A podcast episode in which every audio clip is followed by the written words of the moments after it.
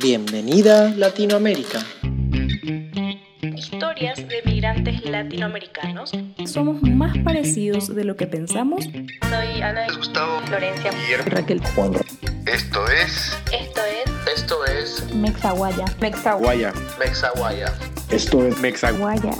Mexaguaya. Mexa. Mexa, Mexaguaya. Esto es Esto es Mexaguaya.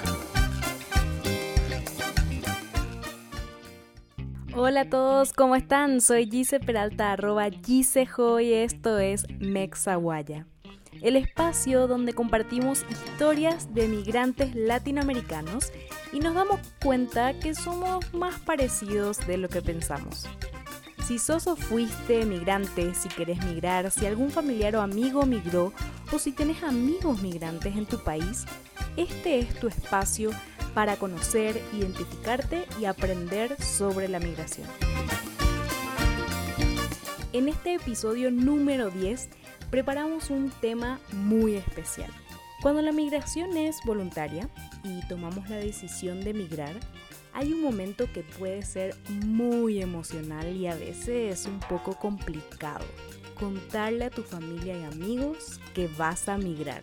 Les pedí a cinco migrantes, de los cuales conocemos la historia de cuatro de ellos, que nos cuenten cómo fue ese momento. Ana Aguilera, quien nos contó su historia en el episodio 2, nos relató cómo fue su experiencia con su familia y sus diferentes grupos de amigos. Contarle a mi familia que iba a irme a otro lado, la verdad, fue mutuo. Desde que empecé a estudiar piano a los 10 años, había un acuerdo tácito, digamos, en que en algún momento me iba a ir a otro lado. Fue fácil dentro de todo porque ya había una idea, un conocimiento tácito de que al estudiar música iba a tener que irme a otro lado, así que no fue difícil. Y los amigos tampoco. También al principio fue como un pequeño shock de los del amigo del colegio, los del conservatorio no, los del conservatorio desde un principio era, che, ¿y a dónde te vas? ¿Vos también te vas? Porque éramos varios los que estábamos migrando para estudiar. Ir a estudiar al extranjero es una de las razones para migrar. Así como Ana, Gustavo, a quien conocimos más en el episodio 3, también migró para estudiar. En su caso, así fue la reacción. Bueno, en primer lugar, cuando les di la noticia a mis familiares, todos estuvieron súper contentos, todos me desearon éxitos, me desearon eh, buena suerte, y que estudie mucho, que aproveche esa oportunidad que me da la vida, ¿no? De salir a estudiar en el extranjero. Solo dos personas me dijeron que no quieren que me vaya a Brasil. Mi papá me lo dijo de una forma, yo creo que implícita, no me lo dijo en palabras, no me lo expresó en palabras. Él me dijo, piensa bien, ya tienes un trabajo, ya tienes una economía un poco estable. Yo creo que lo mejor sería que te quedes, me dijo así. Segundo, mi mamá me, me dijo, no, yo no quiero que te vayas a Brasil. Se puso súper triste y a llorar. Y bueno, de ahí los demás familiares, mis hermanos, mis tíos, mis primos, todos súper alegres y contentos. Y cuando les di la noticia a mis, a mis amigos, a mis amigos más cercanos, a mis conocidos, y todos igual súper, súper, súper felices, pero tal vez en algunos noté un poco como, no sé, de recelo, así, en que me vaya, así. No sé qué, qué, qué sentían ellos, ¿no? Pero yo sentí eso. Todos, todos se pusieron súper alegres, contentos, me desearon lo mejor.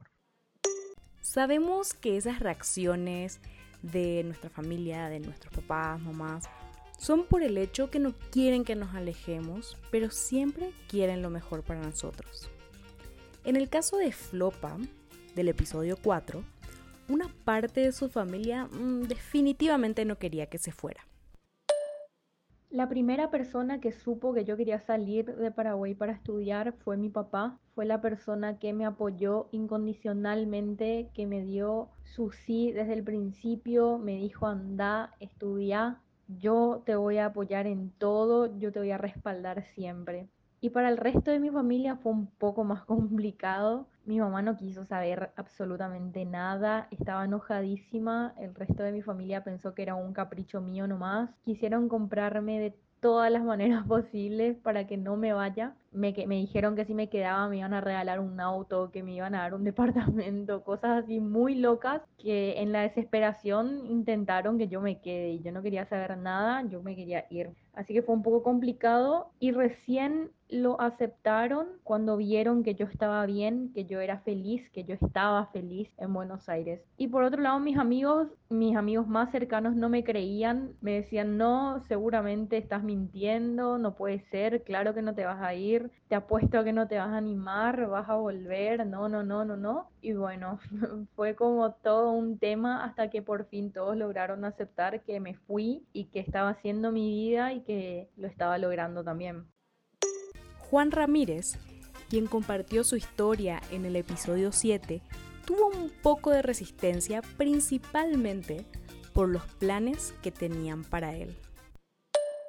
Cuando le dije a mi familia hubo sensaciones encontradas porque mi mamá se alegró bastante. Hacía mucho tiempo quería que yo me fuera de Colombia. Tal vez nunca, nunca lo pensó que me fuera a Argentina, pero, pero bueno, le agradó la noticia. Ella no tuvo ningún inconveniente. A mi papá le pareció de pronto apresurado, un poco contramano para él porque él esperaba que yo me hiciera cargo de algunos negocios que él tenía allá.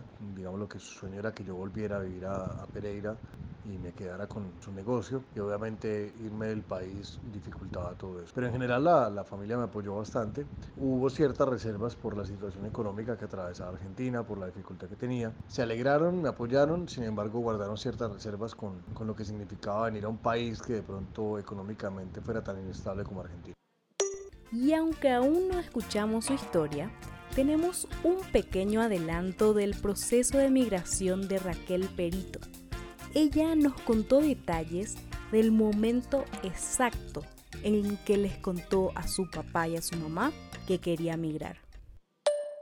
Híjole, mira que han pasado poco más de 30 años que migré y todavía me acuerdo, estaba sentada en el living de mi casa con mi mamá y mi papá. Mi hermano ya había migrado dos años antes que yo, él se fue a estudiar a los Estados Unidos y yo le digo a mi mamá y a mi papá que quería seguir ballet clásico, ¿verdad? Que quería ser bailarina.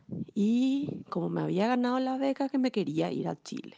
Entonces me dice mi papá, me mira y me dice, bueno hija, nunca es tarde para volver a estudiar. Y se para y se va. Y yo me quedé con los ojos creo que de huevo frito, sin saber qué quería decir eso. Y le digo a mi mamá, eso fue que me dijo que sí o que me dijo que no.